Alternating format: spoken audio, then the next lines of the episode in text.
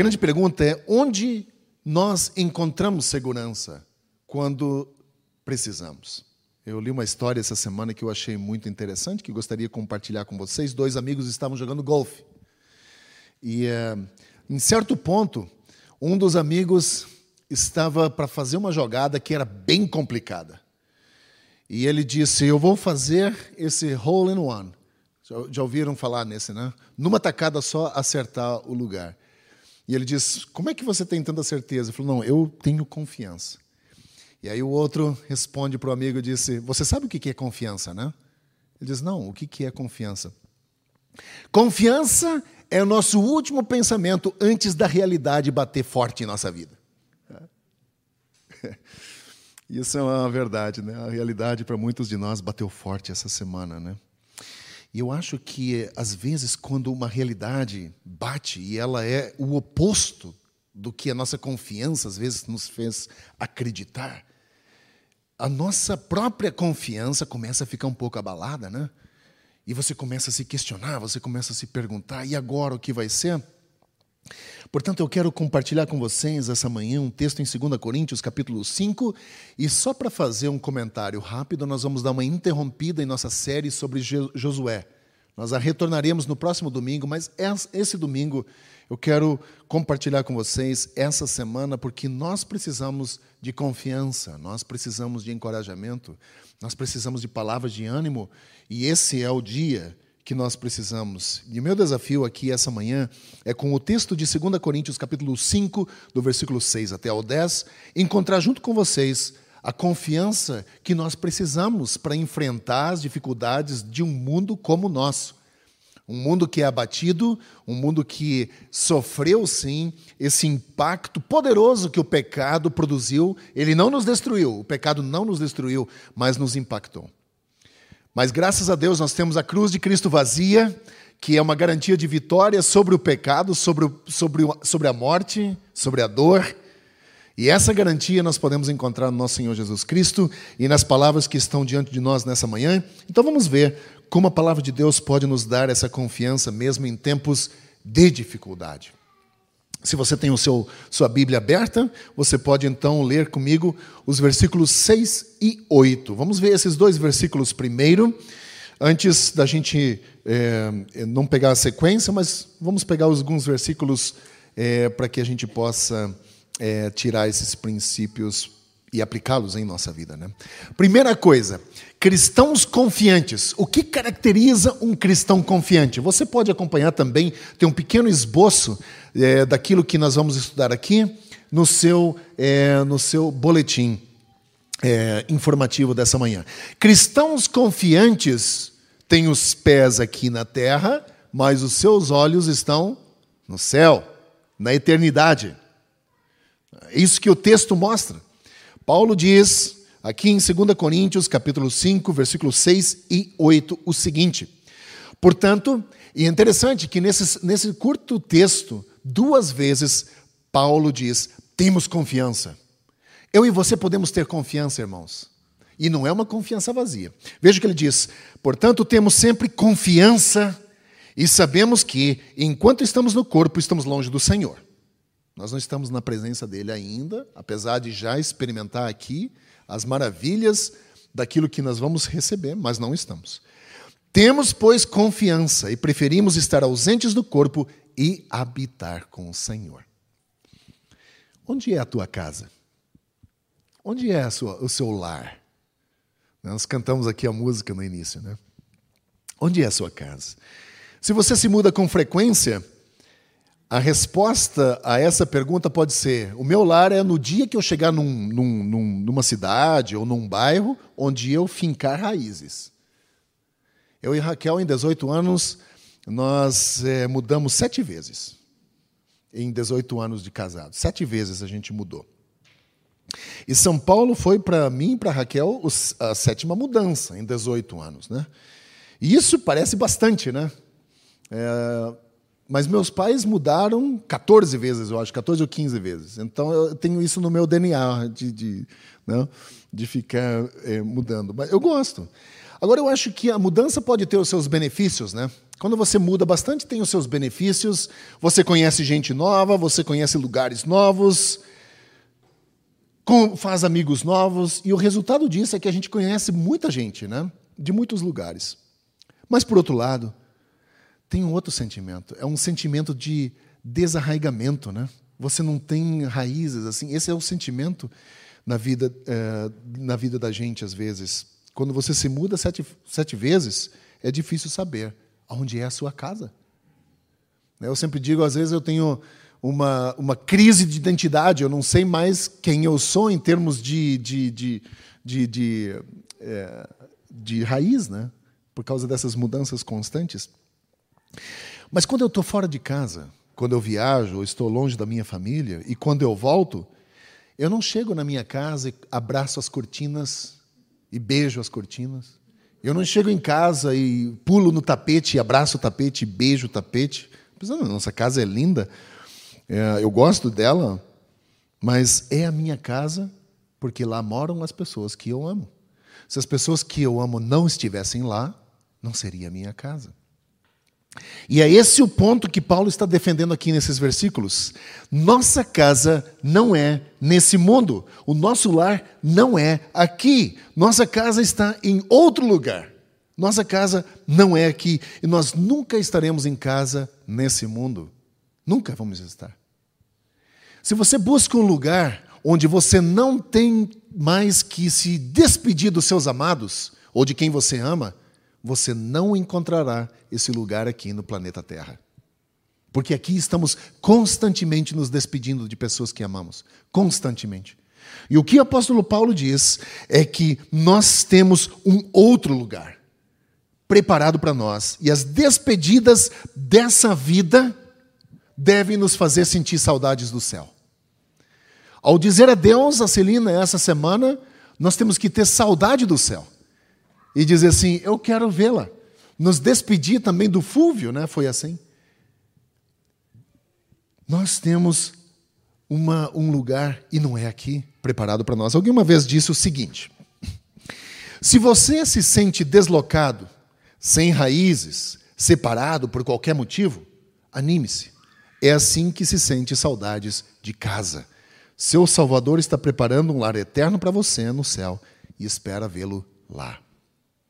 Eu gostei dessa frase. Né, nós vivemos nesse mundo e nós, nós, temos coisas boas nesse mundo e nós gostamos de, de estar aqui, gostamos de viver, mas crente seguro sabe que isso aqui é transitório. Isso trará segurança para nós. Se você não se sente em casa no mundo, isso é um bom sinal. Isso é um bom sinal, porque somos peregrinos e um lugar melhor nos aguarda. Portanto, a segurança do cristão está nisso. Nós temos os pés numa realidade, nós não vivemos uma utopia e nem devemos viver uma utopia, mas os nossos pés estão aqui, é uma realidade. Nós vivemos, nós trabalhamos, nós, nós crescemos aqui, nós envelhecemos aqui e eventualmente morreremos. E essa é a parte da transitoriedade da nossa vida. E crentes confiantes sabem disso. Portanto, cabeça erguida, irmão. Erga a cabeça. Estamos marchando em direção ao céu. Eu e você. Nós estamos marchando em direção ao céu e em breve estaremos com o Senhor. Primeira coisa, um cristão confiante sabe disso. Isso aqui é transitório. Graças a Deus, irmãos. Graças a Deus. Porque essa vida não é céu. Nós nos despedimos de pessoas, nós sofremos, nós vemos o mundo sofrer. Deus tem um lugar melhor. Segunda coisa, cristãos confiantes, versículo 7, andam pela fé e não por vista. Veja o que diz o versículo 7: porque vivemos por fé e não pelo que nós vemos. Você gosta de fazer caminhadas? Fez alguma caminhada nesses últimos dias? como é que é a nossa caminhada, né? Nós vamos dando pequenos passos e de repente nós fizemos cinco quilômetros, né? Trilhamos 5 quilômetros. Tudo começa com pequenos passos. Caminhar significa isso. Dar uma série de pequenos passos em uma certa direção. Se você quer chegar de um ponto A para um ponto B, você começa a dar a um passo e eventualmente você vai chegar lá. E quando Paulo diz que não andamos por vista, ele quer dizer que ainda não vemos o que Deus prometeu. E a nossa caminhada aqui, essas caminhadas que a gente faz no dia a dia, são assim também. Você, você pensa assim, eu quero chegar no, aqui no Sacolão, São Jorge. Eu, eu não vi ele ainda, mas eu saio, estou andando e eventualmente eu chego lá. Na nossa caminhada espiritual é igual, e o que Paulo diz é justamente isso. Nós não vimos tudo o que Deus nos prometeu. Nós não vimos ainda. Mas nós cremos naquilo que Deus nos disse, e às vezes eu penso nisso quando eu visito um cemitério. Se você for a um cemitério antigo, é mais claro ainda. Você não pode dizer muito sobre as pessoas que estão enterradas lá. Você não pode distinguir um canalha de uma pessoa boa lá. Porque o que está escrito nas lápides são coisas geralmente muito, muito superficiais. Um bom marido, uma boa esposa, ou coisas mais genéricas. Descanse em paz. De repente ele foi um extremo canalha, mas você não sabe. Você não distingue as pessoas por aquilo que você vê ali. E quando nós olhamos aqui essa, essa essa, esse texto, nós vemos que todos nós temos uma, uma, uma caminhada muito parecida. Nós vivemos e nós morremos. Muito iguais. Morremos sem ver tudo aquilo que nós acreditamos se cumprir. Quando nós olhamos para a história do povo de Deus desde o Antigo Testamento, nós vamos ver um relato em Hebreus dizendo que pela fé eles não viram, mas creram. Nós vivemos um, um, uma espécie de coisa assim também. Nos é prometido de que no último dia nós ressuscitaremos. Eu sou pastor, já fiz vários funerais e todas as pessoas que, uh, que eu oficiei o funeral, o corpo deles continua na sepultura. Não houve nenhuma ressurreição. Ainda. Mas a nossa fé se pega no ainda. Ainda não. Ainda não chegou o tempo, mas nós cremos, isso é andar pela fé. Quando Paulo diz, porque vivemos pela fé e não pelo aquilo que vemos, significa que eu estou depositando a fé em Cristo sobre as promessas que ele me fez, de que um dia essa morte não, não, não existirá mais, de que um dia o pranto não existirá mais, de que um dia esse corpo que é sujeito ao pecado, a doença e a morte, será um corpo glorificado. E através da ressurreição, impossível de morrer de novo. Eu me apego a essa promessa e eu ando pela fé. Portanto, quando nós falamos que ainda não vimos, é isso que significa andar pela fé. E cristãos confiantes andam pela fé. Nós não vimos ainda todas as coisas que Deus nos prometeu. Mas ainda não mas um dia veremos. Cristãos confiantes andam pela fé, versículo 7 nos ensina isso. Versículo, versículo 10 nos mostra que cristãos confiantes, 9 e 10, cristãos confiantes querem agradar a Cristo. Veja lá o que diz o texto em, em, eh, em, em 2 Coríntios, capítulo 5, versículo 9 e 10. Por isso, temos o propósito de lhe agradar. Agradar a Deus, né? Quer estejamos no corpo, quer o deixamos. Pois todos nós devemos comparecer perante o tribunal de Cristo, para que cada um de nós receba de acordo com as obras praticadas por meio do corpo, quer sejam boas, quer sejam más. A ambição é uma coisa estranha, né? Para para pensar uma vez como a ambição é uma coisa estranha em nossa vida. A ambição faz você levantar às quatro horas da manhã porque você precisa ir para a academia antes do teu trabalho. A ambição faz isso. A ambição faz você ter três empregos para você conseguir juntar um dinheiro para casar. A ambição. O que é uma ambição? A ambição ela é guiada pela, pela seguinte frase: a recompensa determina o sacrifício. Nós vamos ter próximo, nos próximos dias as Olimpíadas, né? Tem esportistas que por anos e anos a fio se preparam para esse evento. Para esse evento.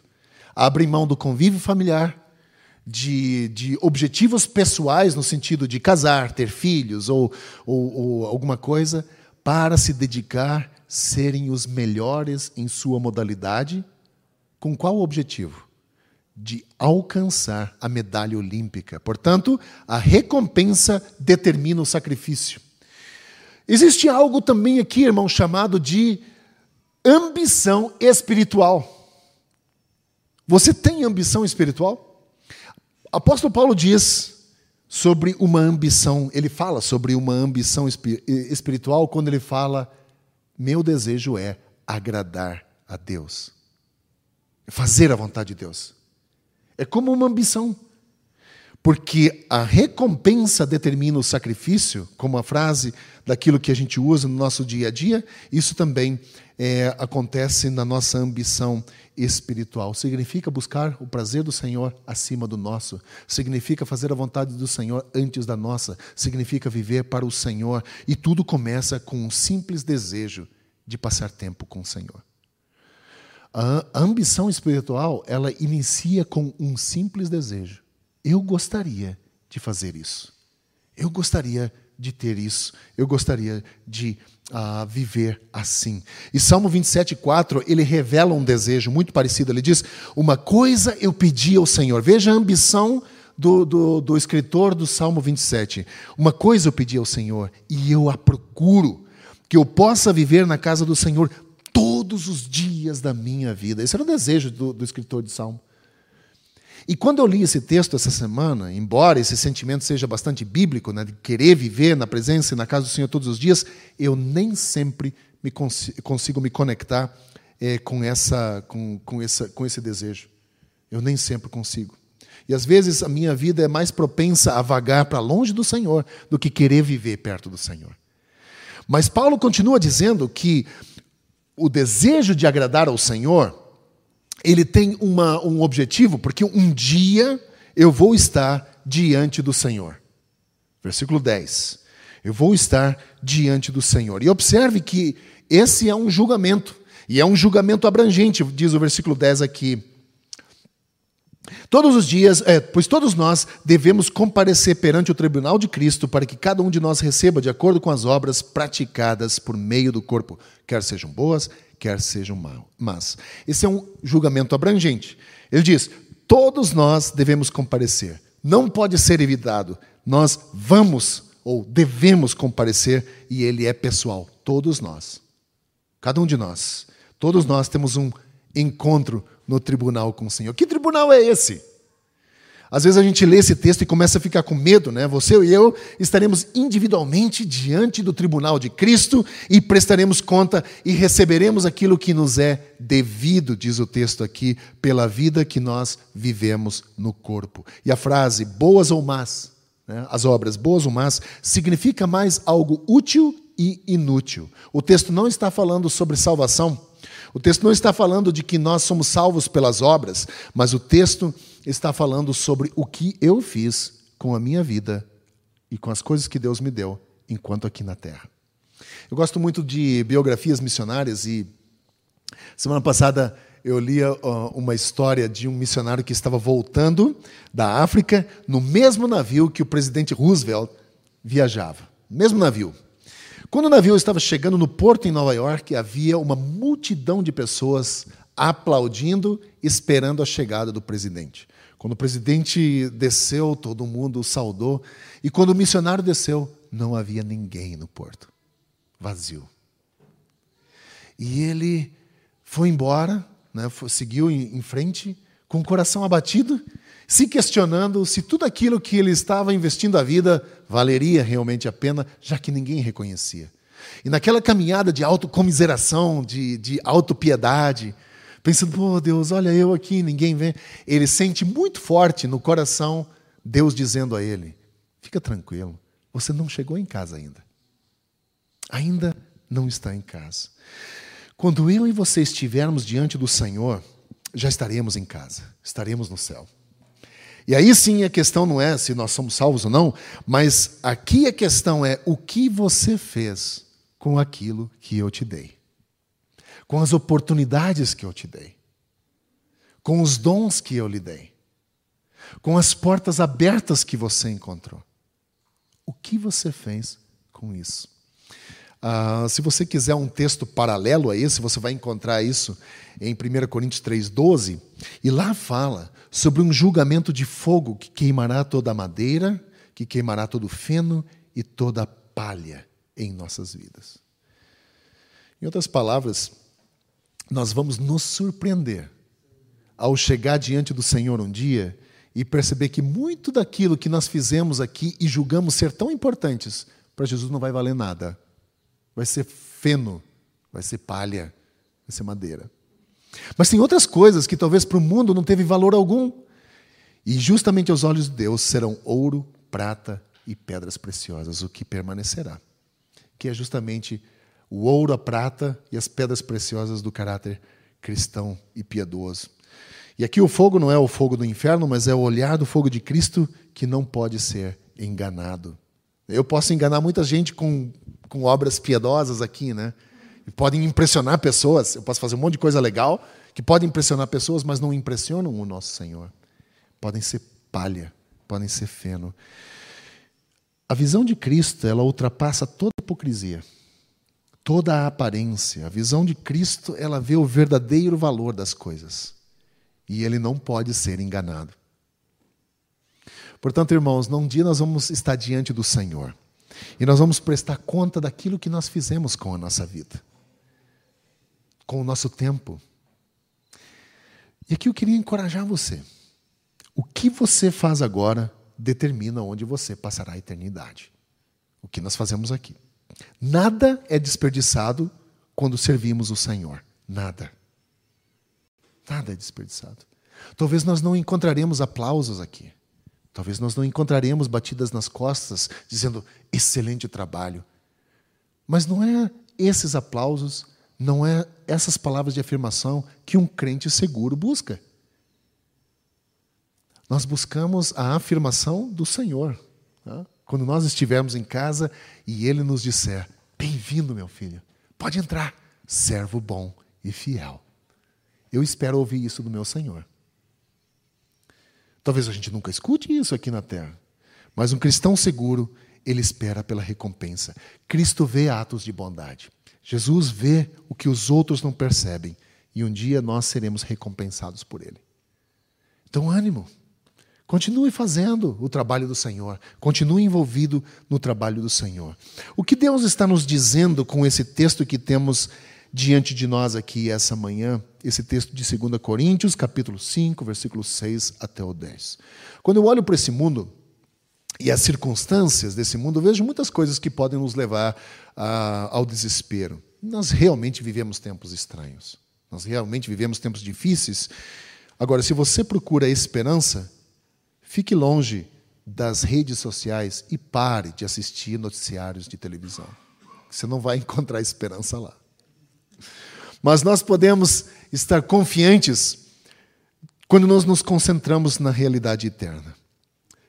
Quer vivamos ou morramos, estaremos com o Senhor. Enquanto aqui na terra, vamos servir o Senhor. E um dia estaremos diante do Senhor. Essa é a realidade eterna. Isso deve ser mais do que suficiente, né? Para deixar a gente confiante enquanto a gente enfrenta as dificuldades desse futuro aqui, como como a gente acabou de ler aqui, né? Coragem, irmão. Coragem. Fique firme. O Senhor não é injusto a ponto de esquecer de nós. Deus não é injusto. Deus é justo e nos dará a medida recompensa que nós merecemos, diz o texto bíblico aqui. Ele vê tudo o que você passa, teu sofrimento, tua dor, teu, teu, teu chorar, né? Também os desejos de desistir, muitas vezes, Deus vê todas essas coisas e entende isso e nos fortalece. E quando nós estivermos diante do tribunal de Cristo, como esse que a gente acabou de ler, o próprio Deus nos recompensará. O próprio Deus nos receberá. Portanto, a palavra do Senhor para essa manhã, para cada um de nós é essa: continue firme, continue lutando, continue caminhando pela fé, continue crendo. Não abra mão disso. Sofrimentos virão em nossa vida, mas continue caminhando, continue lutando, continue é, andando pela fé, crendo que o Senhor é soberano em todas as áreas. O melhor ainda está por vir. O melhor ainda está por vir e não demorará muito. Quando você olha os eventos à nossa volta, mais um pouco e o próprio Senhor voltará. Mais um pouco. E todas essas lutas que você enfrenta, você e eu enfrentamos todos os dias, terão um fim. E essas batalhas que nós lutamos não durarão para sempre. Essa longa estrada tenebrosa e triste chegará ao fim. E esse velho mundo cheio de perigos, de dores e sofrimentos acabará. E nós estaremos com o Senhor. Portanto, apegue-se firme à sua fé, continue crendo, coloca aí a armadura do Senhor, a armadura de fé, não desista, viva com Cristo, dependa dele e honre o Senhor enquanto você está aqui. Que Deus abençoe você assim.